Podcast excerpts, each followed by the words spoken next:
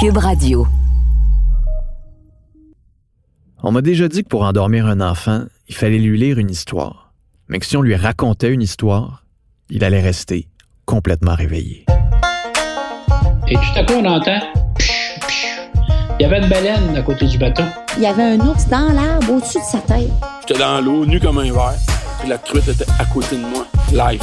Les cris ont vécu de chasse, de pêche pendant des siècles. Cling! La canne plié en deux. J'ai jamais pas une grosse domaine de ma vie après. Là. Je m'appelle Philippe Vincent Foisy. Vous écoutez Histoire de chasse et pêche. Quand j'ai eu 30 ans, je me suis lancé le défi de tuer un chevreuil et de pêcher un saumon. Je sais pas encore trop pourquoi. Mon père, c'était pas un chasseur, j'ai pas d'oncle qui chasse. Bon, c'est vrai qu'on allait une fois par année pêcher, mais on a trop rapidement abandonné ce moment qui me rappelait une certaine forme de liberté. C'est peut-être pour mieux comprendre, pour essayer de retrouver ce sentiment-là ou pour connecter avec quelque chose que j'ai toujours ignoré, que j'ai décidé d'aller rencontrer des vrais de vrais chasseurs et pêcheurs pour qui c'est plus qu'un simple loisir. Michel Terrien est un de ceux-là. Je veux redonner aussi aux partisans la fierté de venir au Centre Bell et encourager une équipe qui va travailler vraiment fort. Non, non pas ce Michel Terrien-là, celui-là. Le, le son d'une femelle, c'est souvent comme...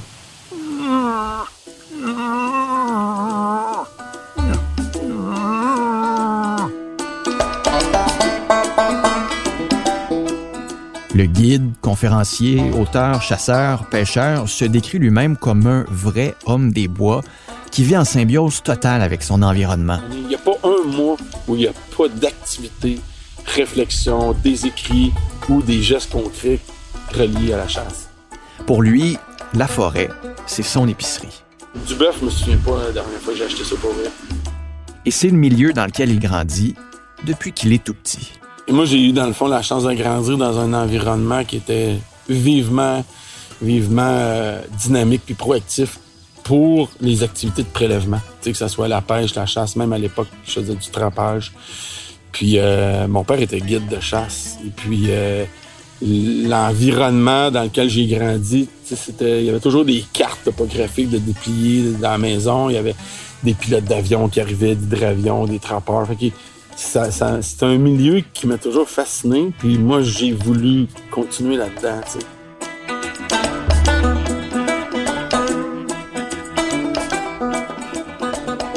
Je l'ai rencontré dans la Naudière, sur le bord d'une rivière. Vous allez l'entendre, il ventait pas mal cette journée-là. Mais en même temps, on parle de bois. Puis on était dans le bois. La meilleure histoire de chasse. Une, de mes récentes belles histoires de chasse. C'est, une histoire qu'on en a tiré un film qui s'appelle Au-delà de la chasse. Euh, j'ai rencontré euh, William Marlin, qui est un jeune de Saint-Raymond qui, a- qui a connu un accident de motoneige qui l'a rendu euh, quadraplégique.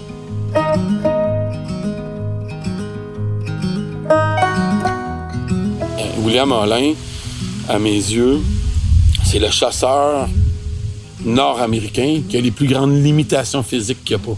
Je connais des chasseurs qui, sont, qui sont revenus de la guerre, puis ils ont perdu leurs jambes ou un bras, puis ils continuent de chasser pareil. Mais lui, il, il reste sa tête, tu sais.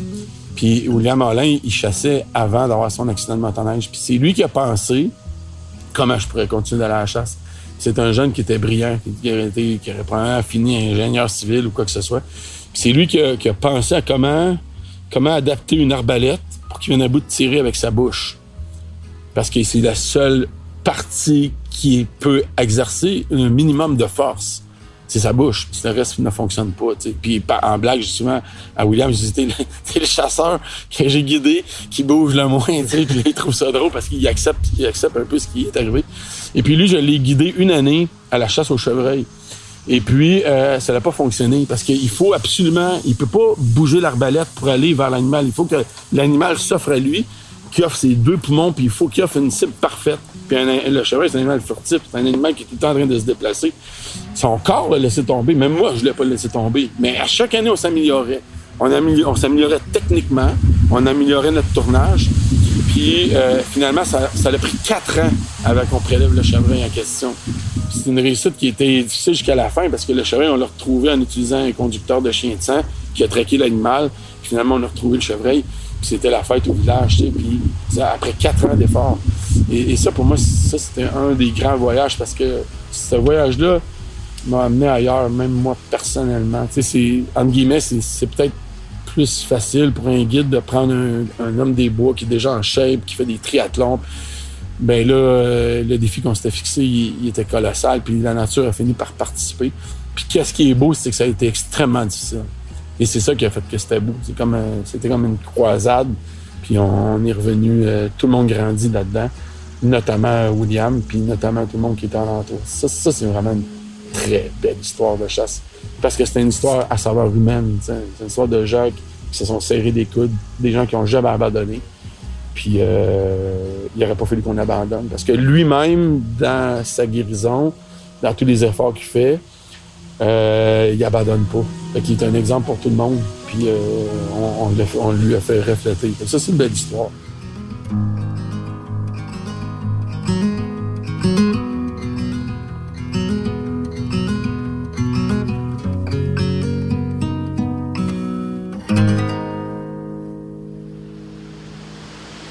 À un moment donné, il y a des ingrédients réunis qui font que euh, tout est parfait. Il y a une journée que euh, je guidais à l'époque à la pourvoirie euh, Kennock à Montebello. J'avais un très bon client, Monsieur Rick Larson. Puis Rick Larson, c'était un grand sportif. D'abord, c'est un gars de 6 pieds 7 pouces. Je l'appelais le Sasquatch. Puis c'était un très bon chasseur. Et déjà, il chassait avec un arme à feu qui ne tirait qu'un coup. Il voulait laisser la chance au gibier. Il était en très grande forme physique. Au début, quand j'ai un nouveau client, je lui demande qu'est-ce que tu veux vivre avec moi, tu sais? Puis il m'avait dit, je veux vivre une expérience dont je vais me souvenir, nonobstant quel animal qu'on va attraper, tu sais. Et compte tenu qu'il était en très grande forme physique, été capable d'aller à des endroits de très, très, très reculés. Le matin, euh, il y avait une petite brume, c'était comme une savane. Puis ce matin-là, le temps était arrêté, puis il y avait une savane à couper au couteau. Tellement que la brume était opaque. Il a fallu que j'attende, tu sais, avant de coller l'orignal. Ben, j'ai dit, si l'orignal sort, on le verra pas. Puis la brume, elle s'éternisait, puis elle s'éternisait. Puis à un moment donné, j'ai juste fait une petite vocalise d'orignal, tu sais, très, très succincte. Juste. Puis là, ça s'est mis à craquer dans le bois. Puis là, il y a un oreille qui est approché. Mais au même moment, il y a une meute de loups qui était dans la savane. Mais la meute de loups était scindée en deux. Puis là, ils m'ont entendu caler. Fait que là, ils ont évidemment dit on chasse, tu sais, ou on va aller déloger la proie, tu sais. Fait que là, ils se sont mis à caler. Puis là, ils se sont dispersés tout le tour de nous autres. Et là, la brume a levé, on a vu deux loups. Au même moment, sur le lac adjacent à nous, le lac Benjamin, il y avait un immense voilier d'outarde. Alors là, les, les se sont envolées.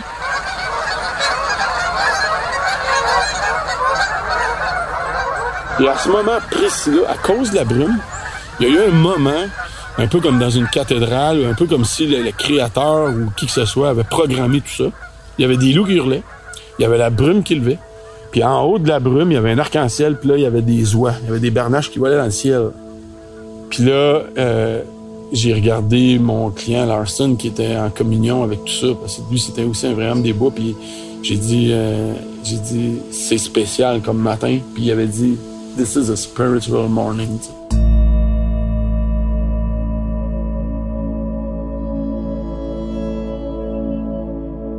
Tout ça s'est terminé, au loin, on a entendu un coup de panache dans un arbre, au loin. On a juste entendu clac. Là, j'ai dit ça, c'est un panache d'un immense orignal qui nous invite pour ce soir. Et puis, euh, le soir même, on est retourné près du lieu spirituel. Et puis, pendant que j'étais en train de préparer euh, une offensive de chasse, j'ai entendu craquer. J'avais dit à Rick, laisse-moi aller voir. Je vais juste aller voir sournoisement. Je suis parti vraiment en ninja. Je me souviens, j'étais vraiment au sol à genoux, puis j'avançais tranquillement. Puis là, ma, tête a dépassé. Je me souviens, il y avait des framboisiers puis des arbres renversés. Il y avait deux immenses orignales qui se battaient. Deux immenses bocs orignales qui se battaient à 30 mètres en avant de moi. Il y avait l'œil blanc, puis il se regardait, puis là, il se défiait. Donc, il était prêt à entamer le combat. Puis là, quand j'ai vu ça, j'ai retracté en rampant, puis je suis allé chercher mon client qui était peut-être à 300 verges. J'ai dit, il y a deux bocs qui vont se battre juste l'autre bord. Puis quand on est arrivé, on les a laissés se battre ensemble.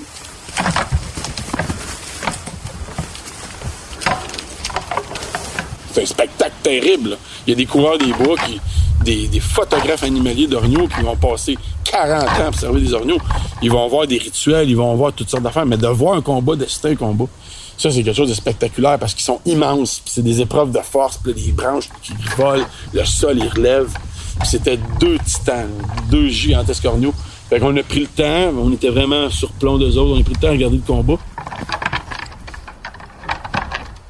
Puis il était tellement préoccupé à se battre qu'il y aurait probablement il y aurait un avion qui aurait craché à côté puis il aurait continué de se battre parce qu'il était omnibulé par ce rapport de force-là.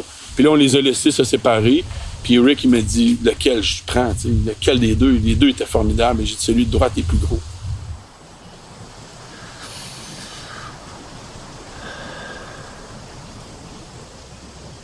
Puis on a attrapé celui de droite, il a fait un coup fumant, l'animal a été expédié au sol. Puis là, j'ai dit, quelle journée. Et quand l'orignal a été expédié au sol, j'ai hurlé avec les loups, puis les loups ont répondu.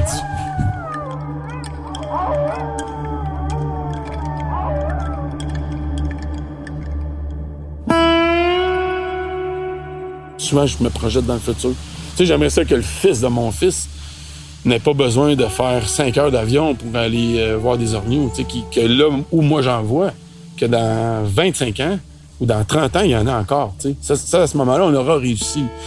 Mais si on, voit une désuétude, si on voit un absentéisme de certaines espèces chassables, comme on peut s'inquiéter du caribou des bois au Québec, mais ça, c'est peut-être parce qu'organisationnellement, peut-être comme société, on va peut-être avoir échoué. tu sais. Et c'est important d'avoir ces réflexions-là. Si tu es un chasseur consciencieux, tu vas réfléchir de même. Puis est-ce que c'est si pertinent que ça, la façon dont on gère nos forêts? Est-ce qu'on pourrait protéger plus d'habitats fauniques? Est-ce qu'on pourrait créer des zones vedettes? Est-ce qu'on est si conséquent que ça en, en gardant des 40 mètres ou 50 mètres de bord de lac, alors qu'on pourrait peut-être en garder beaucoup plus large? Est-ce que occasionnellement on a fait des coupes de bois dans des ravages, dans des endroits où c'était très important l'hiver pour la survie des cervidés? En posant ces questions-là, j'y réponds. Je sais qu'on n'a pas toujours été des modèles de gestion à certains égards pour que faire qu'il y ait un équilibre à, l'endroit de notre sais. Puis ça, aujourd'hui, à l'âge que j'ai, c'est- quelque chose qui, vient me chercher.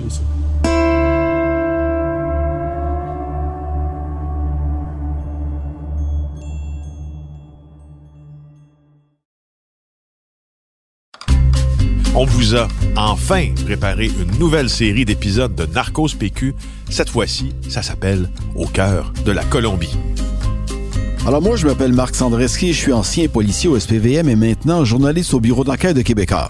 Et moi, je m'appelle Félix Séguin, je suis journaliste au même endroit. Pourquoi donc a-t-on décidé d'aller rencontrer un important trafiquant sur son terrain en Colombie? C'est là qu'on va le découvrir dans Narcos PQ. La série est disponible sur cube.ca dans la section Cube Radio et sur les autres plateformes de balado. La série balado Narcos PQ a été choisie par Apple dans son top 5 des balados de l'année 2022 au Canada. Il s'agit du seul balado francophone de la sélection.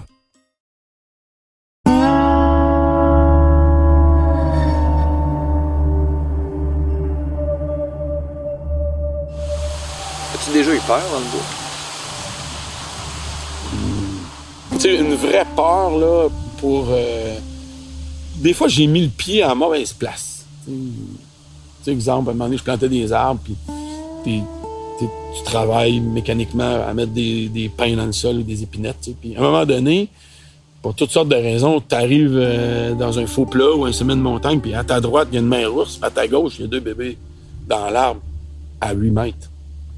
Que là, c'est sûr que la femelle, elle, son premier réflexe, c'est normal c'est qu'elle elle va vouloir protéger ses bébés. Est-ce qu'elle va vouloir te tuer? Est-ce qu'elle va vouloir. Elle va vouloir t'effrayer. Parce que sa première préoccupation, c'est de venir sécuriser bébé. Fait qu'elle va pas se mettre à te poursuivre pendant un kilomètre, puis à t'attaquer. Mais elle va tout de suite bluffer. Elle va faire des sons, puis elle va grogner, puis elle va, tourner autour de toi. Fait que là, il y a une façon euh, stratégique de te retirer, tu sais. Fait que là, ça soulevait des éléments de crainte. Mais est-ce que j'avais peur? Est-ce que, est-ce que je sentais que ma vie était en danger? J'ai pas eu ce sentiment-là. Souvent, quand il arrive des épisodes à saveur animale et à saveur humaine, quand tu, après ça, tu fais, euh, tu vas débattre de l'événement, tu vas te rendre compte qu'il y a eu une négligence. C'est souvent une négligence humaine. Il y a eu un grizzly euh, en Alaska qui, lui, j'avais hâte. J'avais hâte qu'on l'enlève, qu'on le prélève. Je te raconte l'histoire. On est euh, dans la région de Kenai. On a fait la chasse à, à l'orignal. Puis, euh, il y a un premier orignal qui était abattu, qui était prélevé. Puis là, on pend les quartiers de viande dans les arbres.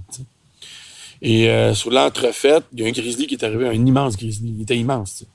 Et puis, il a trouvé les restes de l'orignal qu'on avait prélevé peut-être à un kilomètre du campement. Fait a trouvé les intestins, il a trouvé les restes, puis il a mangé ça. Et là, il a fait une butte par-dessus ça, parce que lui, il veut pas que les coyotes ou les loups viennent chaparder sa découverte, son, repas de cafétéria. Fait que le grizzly, c'est sa marque de commerce. Fait qu'avec ses griffes et ses pattes, il va ça. Il va manger un peu, il va enterrer ça. C'est sûr qu'il va revenir. Quand il fait ça, c'est sûr qu'il va revenir. Le lendemain, on, est retourné là parce que quelqu'un avait perdu un couteau. Puis quand on est arrivé là, le grizzly était là. Il nous a fait face. Il a pris sous notre barre, il nous a fait face. Euh, on a crié, on a essayé de le perturber. Il était immense, hein. il avait 9 pieds et demi de long.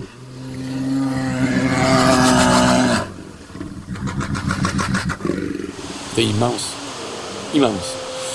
Il a bluffé, il a comme semi-attaqué, mais il est, parti sans avoir peur. Et à cette époque-là, quand tu chasses en Alaska, ça te prend un guide. Puis Peter, le guide qui était là, il a dit, lui, il est dangereux, il a pas peur de nous autres. Puis euh, quand il va finir de manger ça, il va venir au campement, il va suivre nos traces. Puis à l'odeur, euh, ça sent à des distances incommensurables. Deux jours après, il a trouvé notre campement. Et puis là, il, venait errer durant la nuit. que le premier soir, on, avait, on s'attendait qu'il vienne. Alors, on avait préparé ça. On avait éloigné la viande du campement. Mais c'était quand même une presqu'île. Avec le grizzly, il avait comme un peu pas le choix de passer par là. Et puis là, euh, on avait euh, préparé des feux.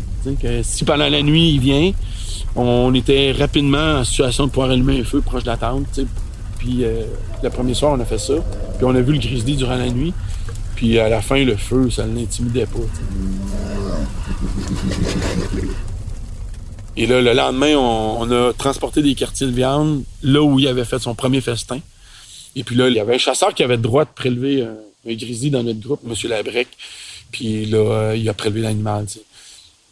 Puis je ne sais pas qu'est-ce qui se serait passé parce qu'il restait six jours encore sur place. Puis on sentait que on l'intimidait pas. On sentait qu'on était chez eux. Il avait jamais vu d'être humain. On est arrivé là en avion. Il était le roi du territoire. Il était immense, ce grizzly-là. Il était- Et quand j'y repense aujourd'hui, là, ses griffes, c'était comme des couteaux. C'était des longs couteaux, ses griffes. Puis ça a une force incroyable, un grizzly. tu sais. C'est pas comme un petit ours noir. tu sais. Puis cet animal-là, il- quand on dormait le soir, quand on parvenait à dormir, on était toujours préoccupés. Puis je me souviens, il y avait un jeune, dans- jeune caméraman avec moi dans la tente, il avait 22 ans. Puis j'avais dit à son père, on va prendre l'avion, je vais prendre soin de votre fils. Là, je me sentais avec une double mission. tu sais.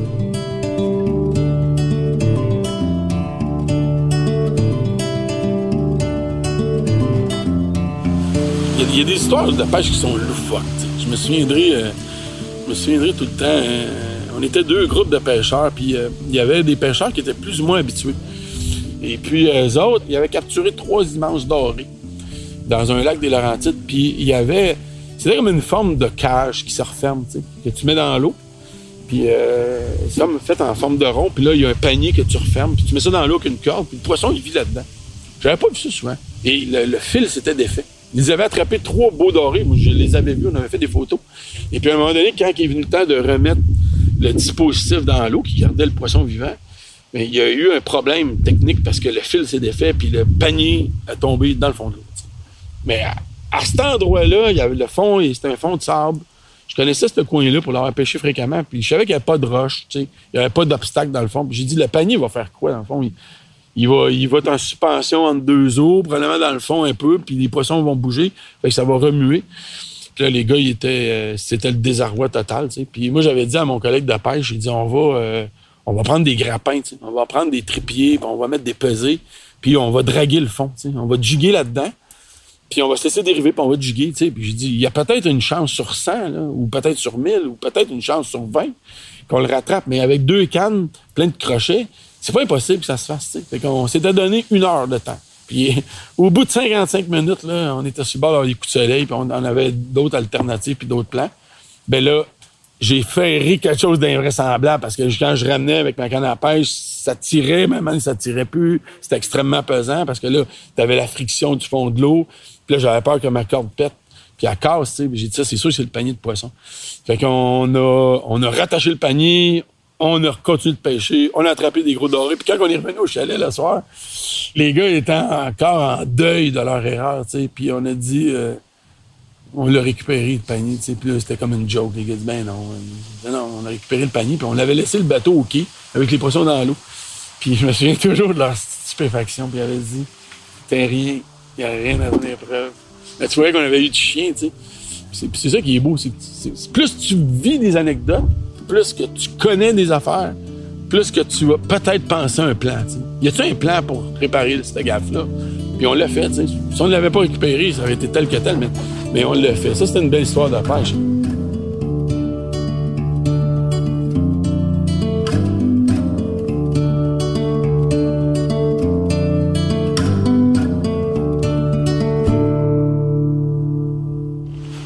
L'autre, à mon avis, moi, je la trouve vraiment incroyable. C'est une- On pêchait un, lac dans les Laurentides, puis c'était un lac qui avait la réputation d'avoir des grosses truites. Il y avait des très belles truites, mais il y avait des très grosses truites.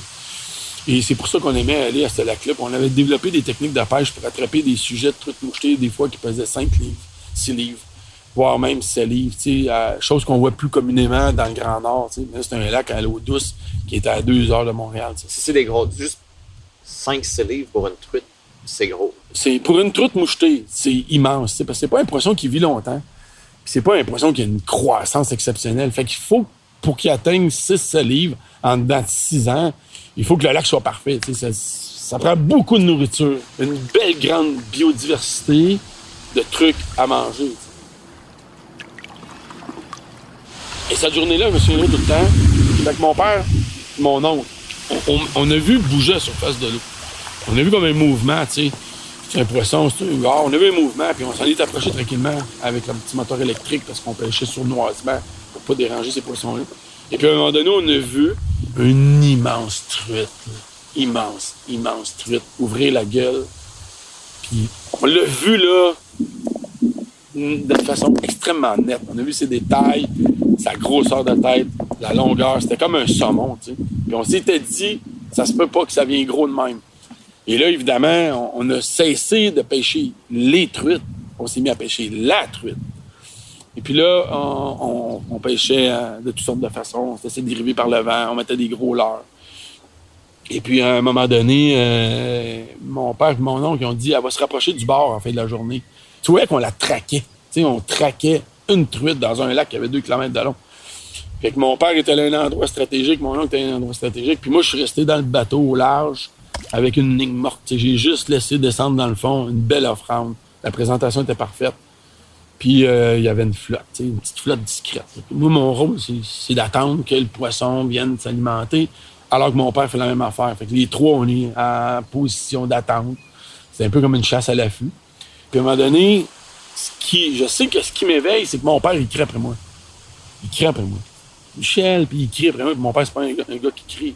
Mais eux autres, ce qu'ils voyaient, c'était ma flotte qui calait dans. Elle, disparaissait dans les profondeurs. Puis là, il voyait la canne, puis tout ça, puis ça s'est passé vite, là. Elle, elle a attaqué, puis elle s'est ferrée elle-même.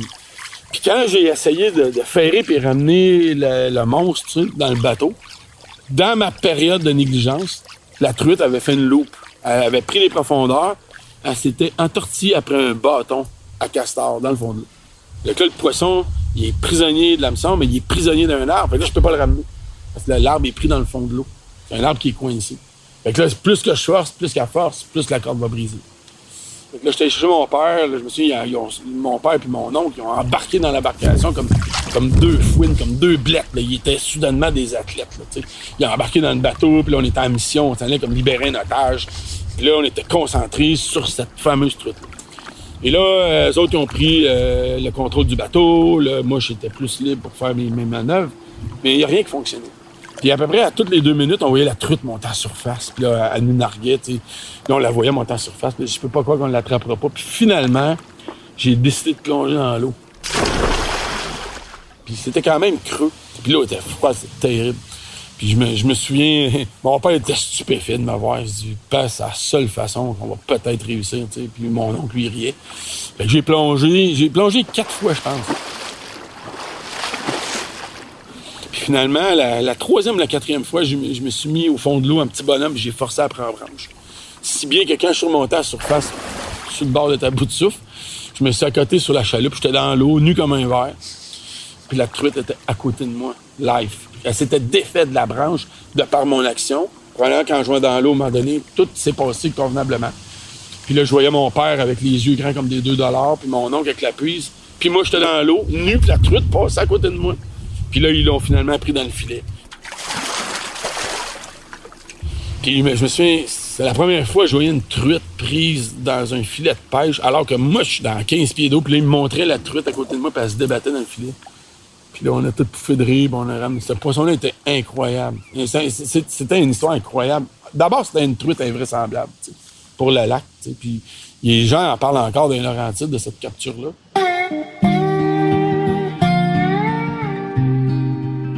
Un, une autre belle histoire, c'est la première fois que mon fils a prélevé un, gros gibier avec moi. On a chassé l'ours ensemble. Puis il y avait un endroit où il y avait un bel ours, qui était irrégulier, était sporadique. On n'était pas sûr de le capturer. Puis quand tu n'es pas sûr de capturer quelque chose, quand la capture survient, la joie est plus colossale parce qu'il y a de l'incertitude. Et là, le succès était au rendez-vous. Et qu'est-ce qui était particulier de cette chasse-là, c'est que, un, il était jeune, euh, deux, il a fait un beau coup de feu. Ça m'a rappelé moi-même, au même âge que lui, la nervosité, puis le trac, tu sais, de bien faire les choses. Puis quand on est arrivé au, au chalet avec l'ours, mon père, euh, qui a 90 ans aujourd'hui, euh, il est parti euh, dans le chalet, puis mon père pleurait. Il a versé une larme. Il a dit oui, ça va, ça va. Il dit c'est une larme, mais c'est une belle larme. Puis le soir, au souper, on a porté un toast pour l'agissement de Charles-Antoine, mon fils. Puis mon père, quand on a porté un toast, il a expliqué pourquoi il se sentait comme ça. Il nous a révélé que l'endroit exact où mon fils, donc son petit-fils, avait prélevé son premier gros gibier à vie, c'est l'endroit où mon grand-père, le père de mon père, Joseph Terrien, coupait du bois à 14 ans avec un gars d'or. Il coupait des gros pains à l'époque, tu. Que, que ces pains-là étaient euh, amenés sur la rivière Rouge, pour aller vers des moulins. Puis l'endroit exact où il y avait des vieilles, vieilles souches, des vieilles, vieilles souches au sol qui avaient pourri avec le temps, ben peut-être que c'était une souche que mon grand-père avait coupée. Et à ce moment-là, quand mon père racontait ça, tout a fait du sens. La passation des savoirs, le lien avec ces traditions-là. Puis j'imagine que pour mon père, 90 ans, de voir son petit-fils perpétuer des activités de cette nature-là, pour lui, c'était quelque chose qui était d'une très grande importance. Conséquemment, ça devenait une sublime histoire de chasse.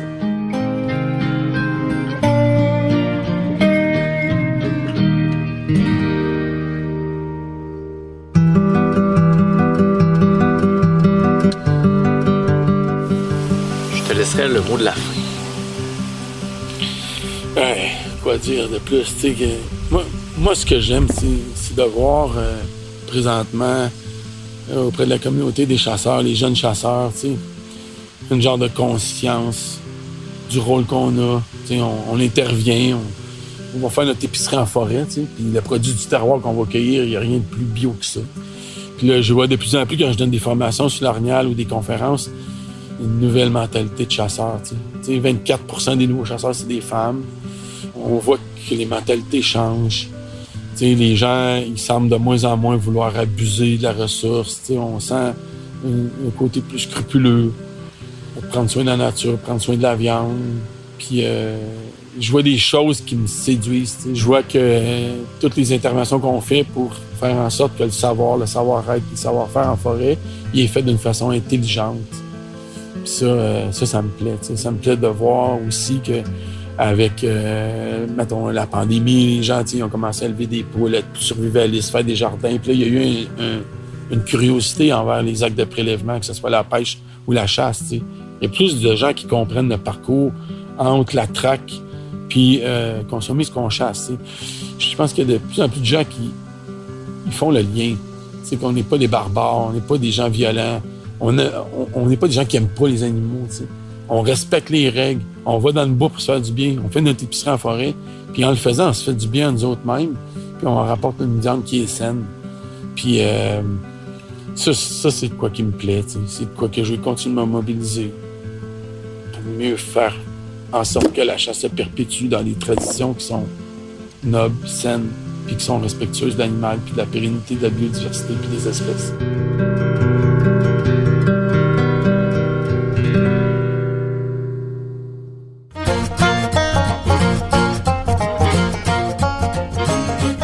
Vous avez, vous aussi, une histoire de chasse et pêche à nous raconter, j'aimerais ça vous lire, j'aimerais ça vous entendre. Écrivez-moi sur les réseaux sociaux et n'hésitez pas à partager l'épisode avec vos amis et à aller découvrir tous les autres épisodes de la série.